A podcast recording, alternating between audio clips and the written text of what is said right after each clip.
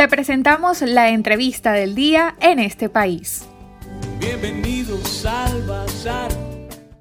En días recientes se conmemoró el Día del Empleado Público, una fecha en la que pocos tuvieron razones para celebrar.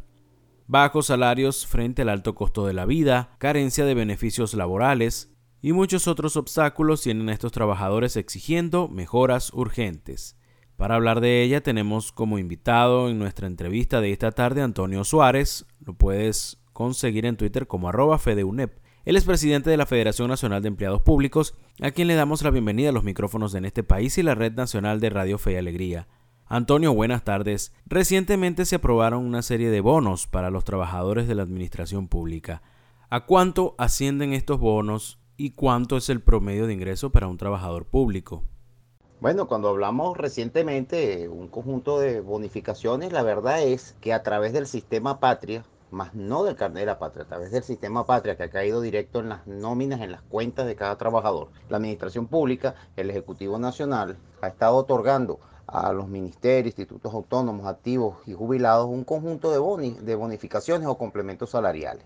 Eso viene dándose del mes de diciembre. Por eso es que nosotros siempre hemos reiterado que el salario mínimo no es el que establece la escala. Se han estado otorgando bonificaciones que al final complementan alrededor de algo así de 5 dólares en su momento. Ahora bien, con la firma del acta de convenio o contrato colectivo del sector salud y del sector universitario, así como de básica y diversificada, esos trabajadores, tanto activos como jubilados, recibieron los, trabajadores adscritos, en este caso Ministerio de Salud, a las universidades autónomas y nacionales, y a los dependientes del IPASME, el Ministerio, el Seguro Social y el Ministerio de Salud, les otorgaron un complemento de bonificación de, se ha denominado así, de transporte y alimentación de 46 millones de bolívares. Esto, por supuesto, no incluía al resto de alcaldías de gobernaciones ni al resto de trabajadores de la administración pública, ni activos ni jubilados.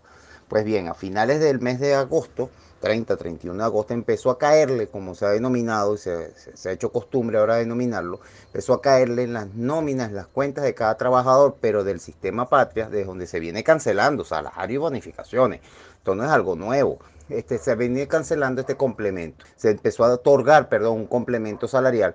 Este equivalente, no sabemos expresarlo es algo así como de entre 60 millones de bolívares, en otros casos 50, en otros casos 40, y no hay hasta este momento que estamos conversando una explicación por parte del patrono ejecutivo nacional de por qué, o sea, de en qué se basaron para que unas personas cobren más y otras cobren menos, personas que cobran 30 millones, otros 40, otros 50, pero no hay una lógica, no hay un razonamiento lógico y las oficinas de gestión humana, que son un adorno para los trabajadores activos y jubilados, pues no dan información. Tú les preguntas y dicen, no, eso corresponde al Ejecutivo Nacional, nosotros enviamos las nóminas a Patria y nosotros no tenemos información.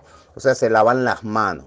¿No? De forma irresponsable. Yo les recuerdo que la ley es clara. Ellos siguen siendo el patrono, no pueden evadir su responsabilidad. No hay manera que va la responsabilidad.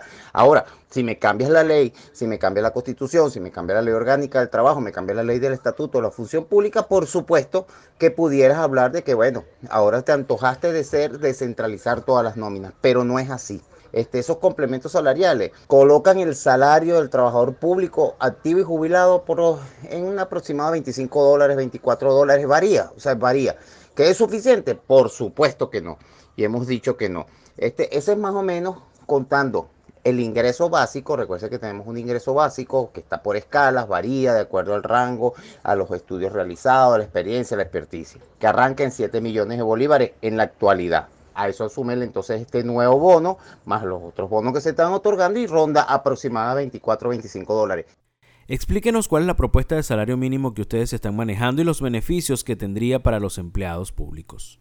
Ahora bien, con visto esta situación, esta, este, este grado de complejidad que nos afecta, nos reunimos estábamos trabajadores del Ministerio de Hábitat y Vivienda, CENIA, de Finanzas, tanto obreros como personal empleado, este, hay trabajadores de higiene, trabajadores del INSE, trabajadores de la gobernación de Miranda, de las alcaldías de Chacao y Baruta, o sea, estuvimos reunidos y el pasado eh, viernes pusimos, hicimos, llegamos a un acuerdo en cuanto a una propuesta, que puede ser una propuesta razonable, eh, qué distante de los, de los montos que se han venido manejando, porque una cosa es lo que necesitamos realmente para vivir, vista la dolarización del salario, el alto costo de la vida y la hiperinflación que existe en la calle, y otra cosa, la verdad, o sea, lo, que en verdad estaría en capacidad el Estado de cancelar.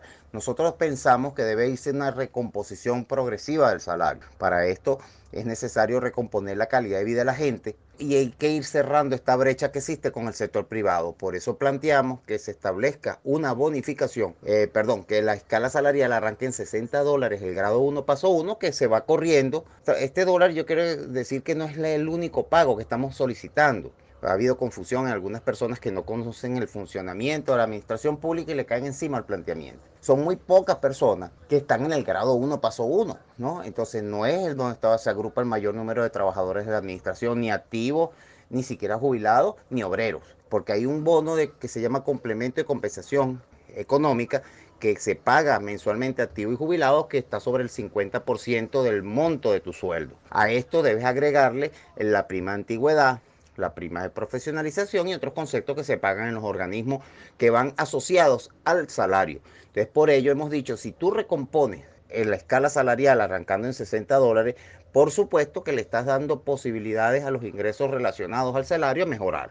Mejoras las prestaciones sociales además, mejora las cajas de ahorro tan afectadas por esta hiperinflación, este salario que nos está comiendo, ¿verdad? Este, bueno, el, mejora las cajas de ahorro, mejora los aportes para fiscales que hace el trabajador a la seguridad social y por supuesto este, estarías mejorando progresivamente el salario, que es lo que se busca y al final lo que tenemos que hacer. No podemos seguir debatiéndonos en unos 600, 500 dólares lo que necesitamos y lo que queremos, sí, pero eso realmente se puede lograr. Entonces, esa es la propuesta que hemos hecho nosotros los trabajadores. Les recordamos que estamos conversando con Antonio Suárez, presidente de la Federación Nacional de Empleados Públicos. Antonio, ¿cuántos empleados públicos existen en Venezuela y cómo ven la brecha entre los ingresos en comparación con los del sector privado? La brecha existente entre trabajadores públicos, servidores públicos, privados es grandísima. Ahora, es que no solamente entre los trabajadores del sector privado y del sector público, es que hay una brecha muy grande también en algunos cargos, algunos asociados, ¿verdad? Y relacionados con el poder.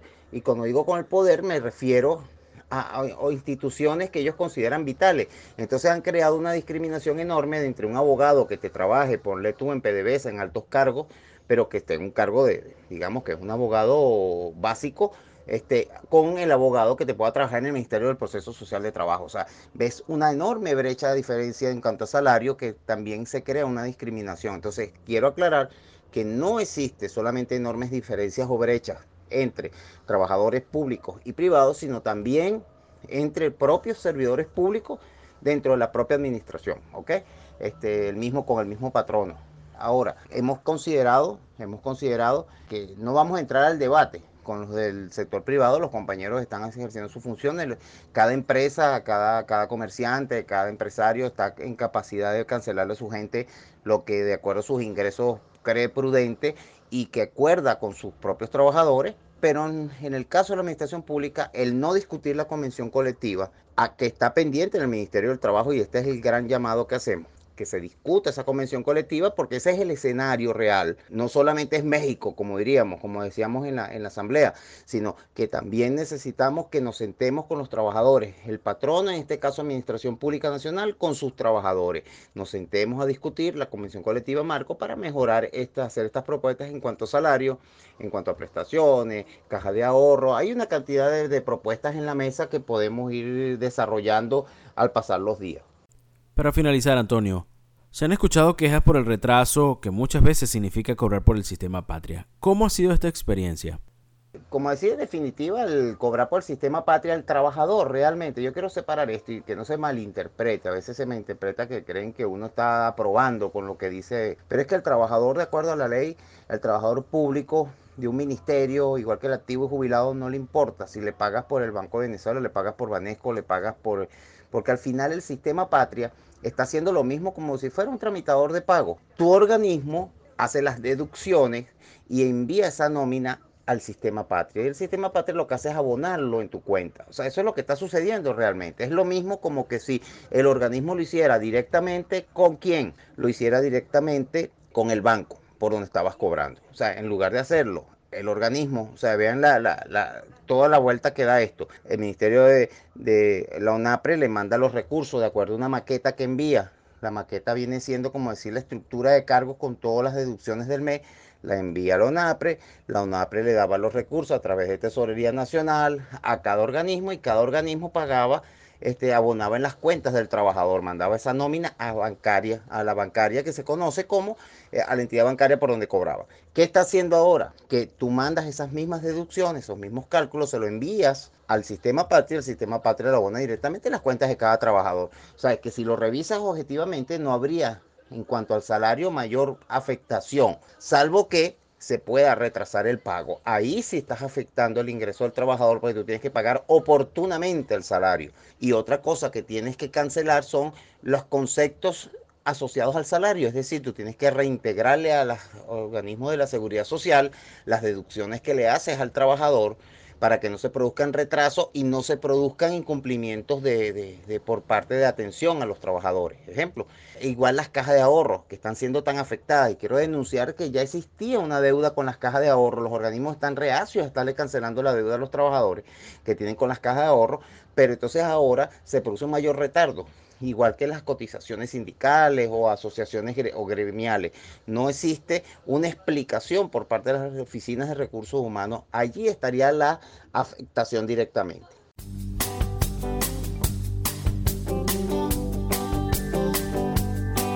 Bienvenidos al Bazar.